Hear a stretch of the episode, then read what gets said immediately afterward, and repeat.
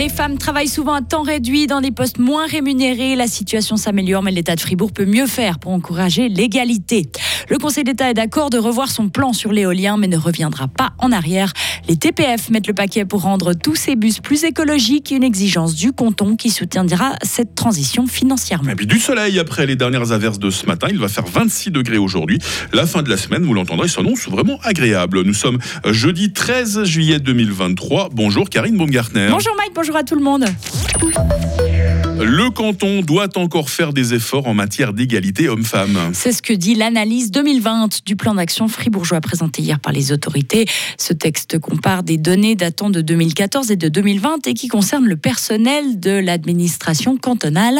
Si des améliorations étaient constatées dans différents domaines, les femmes sont toujours sous-représentées au poste à responsabilité. Est-ce que l'État en fait assez? La réponse de Geneviève Bauchpang, responsable du bureau de l'égalité homme-femme et de la famille. Évidemment, c'est mon métier de dire que c'est jamais assez. En parallèle, on a souhaité, par exemple, attendre que l'État fasse quand même ses preuves pour pouvoir partir auprès des entreprises privées. Et puis là, on voit qu'avec euh, ce qui se passe, les bonnes pratiques qu'on a enregistrées au sein de l'État, on ose maintenant se tourner vers les entreprises privées pour pouvoir poursuivre cette démarche d'égalité aussi dans ces secteurs-là. Donc je dirais, euh, il y a encore du travail, mais la machine est lancée, donc ça c'est important. Au total, la proportion de femmes employées par l'administration cantonale se monte à près de 60%. Dans une réponse très attendue hier, le Conseil d'État dit être prêt à réexaminer, si nécessaire, le volet éolien de son plan directeur. Mais un retour à la case départ n'est pas prévu. Le gouvernement se dit prêt à mettre sur pied un comité de pilotage composé des directeurs de l'environnement et de l'énergie, des députés et de représentants des communes. Un comité chargé d'étudier le choix des sites pour l'implantation des éoliennes. Le gouvernement fribourgeois souligne par contre que la loi actuelle ne permet pas de faire voter les habitants d'une commune sur la construction d'éoliennes sur leur territoire. Un peu plus de 580 millions de francs. C'est la somme que prévoit d'investir les TPF d'ici à 2030 pour développer la mobilité durable et améliorer leur offre. Il s'agit d'une demande de son principal actionnaire, le canton de Fribourg, qui souhaite en priorité décarboner l'entier des bus.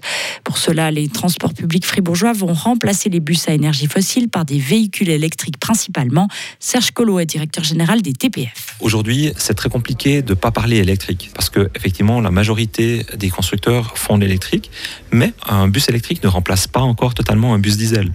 Donc on travaille sur un projet pilote qui va démarrer l'année prochaine avec euh, la production d'hydrogène vert depuis le barrage de Chittenden par groupé qui nous alimentera euh, deux bus hydrogène qui seront stationnés à, à Givisier et qui vont servir justement de test sur différentes lignes et euh, nous permettre de vérifier si l'hydrogène n'est pas aussi une partie de la réponse et complémentaire à l'électrique.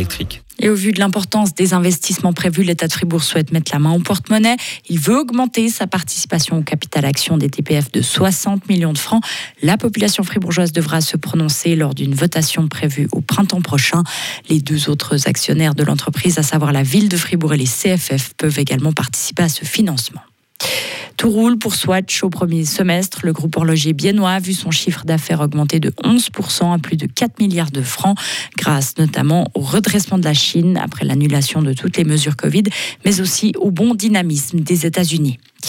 En France, c'est la fin des recherches sur le terrain après la disparition du petit Émile.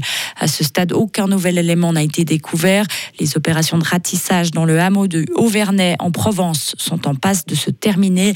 Le garçonnet âgé de deux ans et demi a été vu pour la dernière fois samedi vers 17h15 seul dans la rue. Il venait d'arriver pour les vacances d'été dans la maison de ses grands-parents. L'enfant s'est-il perdu? A-t-il été enlevé, victime d'un accident ou d'un homicide? Le mystère reste entier. C'est la troisième nuit de suite que Kiev se fait bombarder par des frappes russes. Des explosions ont été entendues dans plusieurs quartiers. Ces attaques ont fait au moins un mort et quatre blessés.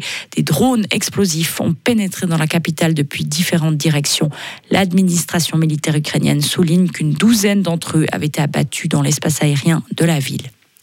Enfin, Bali va taxer les touristes étrangers. Dès 2024, ce sera 10 dollars par personne pour aller faire du surf sur les plages paradisiaques. Les autorités indonésiennes introduisent cette taxe pour préserver l'île très fréquentée. Les touristes indonésiens, eux, seront exemptés. Plus de 2 millions de touristes ont visité euh, l'île en 2022, selon des chiffres officiels. Et célèbre pour ses récifs tropicaux, ses temples et sa vie nocturne, Bali a durci le ton à l'égard des touristes irrespectueux de ses croyances. Je me suis renseigné pour vous, Karine, il n'y a pas taxe si vous allez vous balader dans les gorges de l'Ardèche. Ça, c'est Ah, une bonne nouvelle. Par contre, en parlant de respect, il faut absolument respecter les prescriptions de sécurité si vous allez faire du canyoning ou du rafting.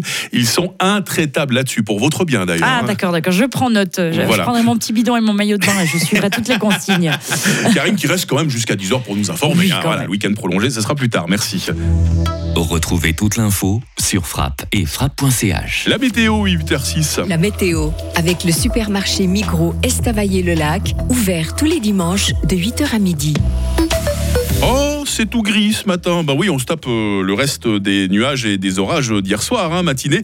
Encore nuageuse, les dernières averses vont tomber, essentiellement le long des préalpes. Et puis le soleil va faire progressivement son retour cet après-midi avec des maximales tout à fait agréables, 26 degrés.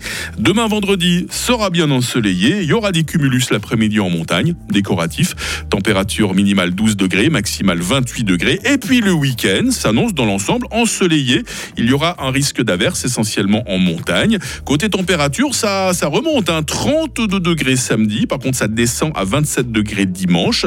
Sachez que le soleil restera des nôtres tout au long de la semaine prochaine. Il faudra juste composer ces deux saisons avec un ou deux orages. Nous sommes jeudi 13 juillet aujourd'hui, 194e jour. C'est la fête des Henri. Le soleil euh, s'est levé très péniblement ce matin à 6h moins 10. Il n'était pas beau à voir. On ne le voyait même pas du tout d'ailleurs. On, on aura l'occasion de l'apercevoir, hein, c'est promis, jusqu'à 21h.